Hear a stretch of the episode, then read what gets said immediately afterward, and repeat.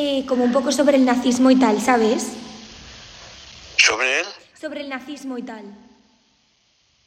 Ah, el racismo. Nazismo, ¿Qué? nazismo. Nazismo. Sí. Vale, vale. ¿Y qué nada Que es que no te, no te oigo bien, no sé. Ah, me pasa como ayer. Venga, tira para allá. ¿Me oís ahora mejor? Venga, sigo, va. A ver. Vale, a ver, que era simplemente como un poco eh, que si crees que, bueno, que si has sufrido algún abuso, bueno, o como que si ha habido algún abuso de poder en España. ¿Si ha habido algún? Abuso de poder en España. O sea, como sobre eso, si puedes hablar un poco sobre eso, sobre algún abuso de poder que haya ocurrido en España o algo así. Hombre, claro que ha habido. Lo que pasa es que ahora buscar, me coges, buscar ejemplos repentinamente, pues no me salen, pero claro que ha habido eh, muchos y sigue habiendo y sigue habiendo. Qué fastidia. Pero una cosa, ¿tú has sufrido algún abuso de poder en España o algo, alguien reciente a ti, algún familiar o algo? Abuso, sí. Claro, es que el abuso de poder puede ser pequeño, eh, qué decir yo, pues hace tres meses, Pero que... hace tres meses una vicerrectora porque me eh, me hizo la vida imposible. Ay, pobre, no lo sabía esto. O sea que abusos de poder hay todos los días y Y, porque no pueden más. Y una pregunta, ¿tú crees que, por ejemplo, todo lo que pasó del nazismo, como crees que en la actualidad ha repercutido en algo o nos ha... mm, O sea, como que ha cambiado algo de nuestro día a día actual? Lo de la pandemia esta, No, lo de el nazismo y tal. Como que si crees que ha repercutido en nuestra sociedad actual. Por ejemplo, tema Franco y todo En esto. toda Europa hay un, un rebrote de, de partidos, no sé si llamarlos nazis. Eh, el nazismo fue una cosa muy, muy concreta, pero una serie de, partidos de extrema derecha que mm, están dando bastante guerra, pero es que en algunos países se han hecho hasta con el poder. O sea que hay un, un rebrote que como los políticos de los demás partidos democráticos no, no se pongan de acuerdo y sigan plenos, peleándose tontamente, eh, pues no sé dónde va a llegar. Eh, es que Vale, lo estamos, lo estamos viendo en nuestro país todos los días. vale, genial. Y a ver, eh, así una última pregunta. Eh, ¿Qué más le pregunta le puedo hacer así un poco sobre el nazismo? Fascismo. Eh, vale, y una pregunta. Que hable de Franco, Un- que hable. eh, no pregunta, que hable un poco de Algo sobre, ¿podrías hablar algo, por ejemplo, qué pasó con lo del fascismo, tema Franco y tal? Sí que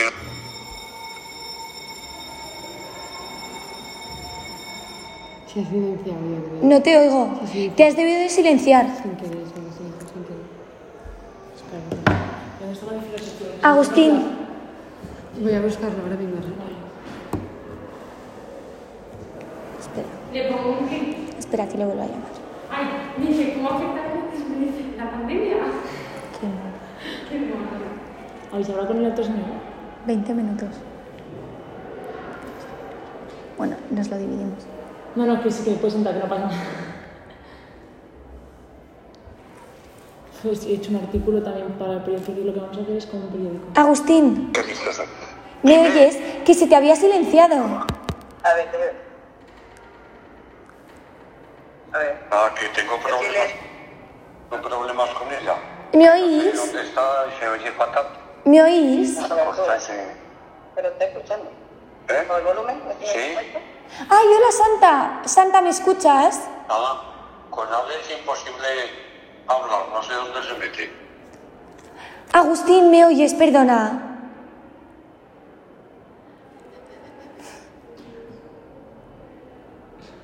Agustín, ¿me oyes? Santa. Tenía el puto silencio puesto yo. Eso está grabando, ¿no? 20 minutos. Para este, espera, para este.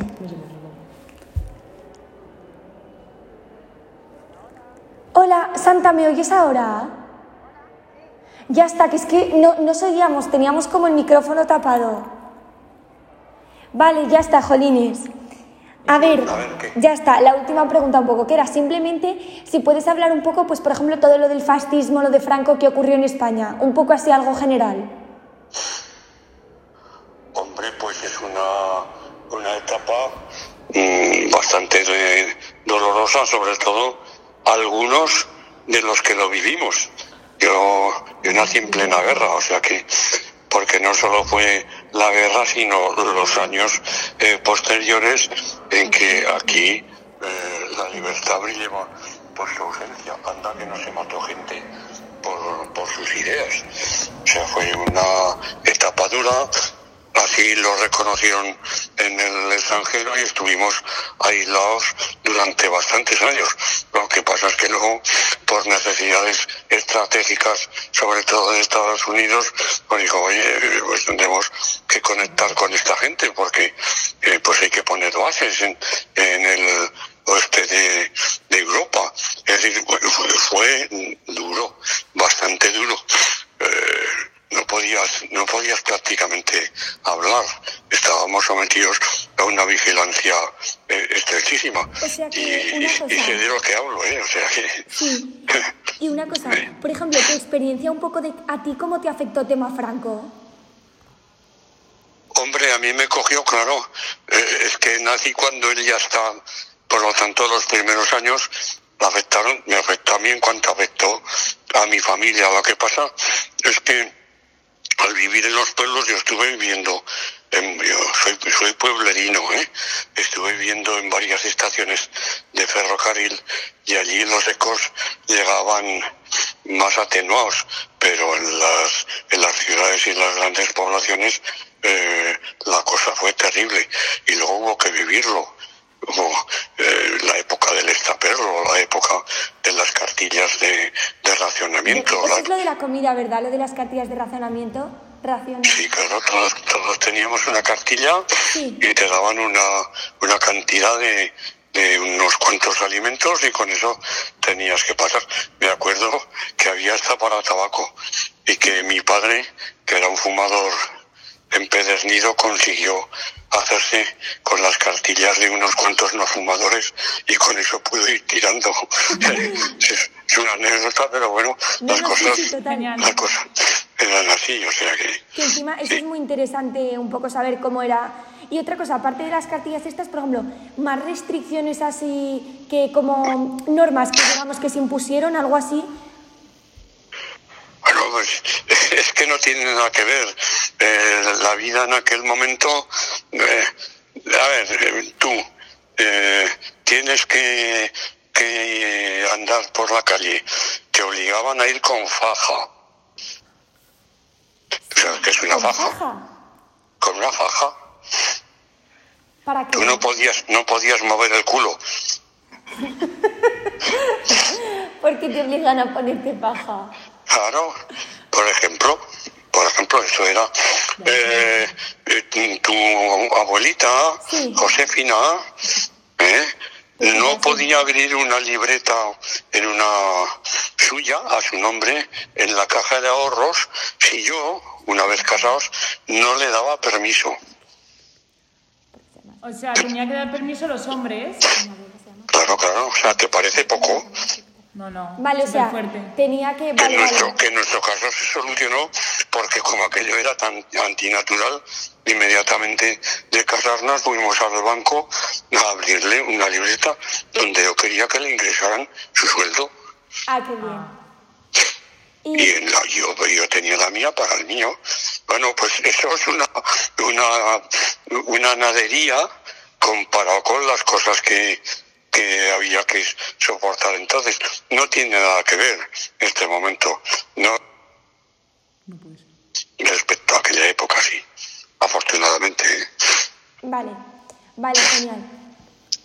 Vale, pues ya está, muchas gracias. Es que nada, luego lo cogeremos un poco y lo escribimos así en forma de artículo o algo así como entrevista, ¿sabes? Sí. Oye, mil gracias, ¿eh, Agustín? Vale, oye, al, al principio un poco así ha sido, pero bueno.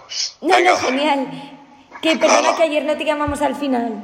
Vale, venga. Un besito. Muchísimas Un gracias. besico. Adiós. Adiós. Un beso. Adiós. Ay, qué mágico. Vale, No, ahora no sé parar la grabación. Yo tampoco. Llama a María. Ah, no. Se sumó bien. Bueno, pues. Que estamos grabando, ¿eh? Hola, María. Te Qué mágico. Qué mágico, por favor. Estaba en la. Y al principio dice. Nazi ah, el racismo. y luego se vuelve. Eh, luego, ¿qué más ha dicho? Que es que ha sido súper mágico. Digo, ¿cómo crees que está actuando? Ah, la pandemia.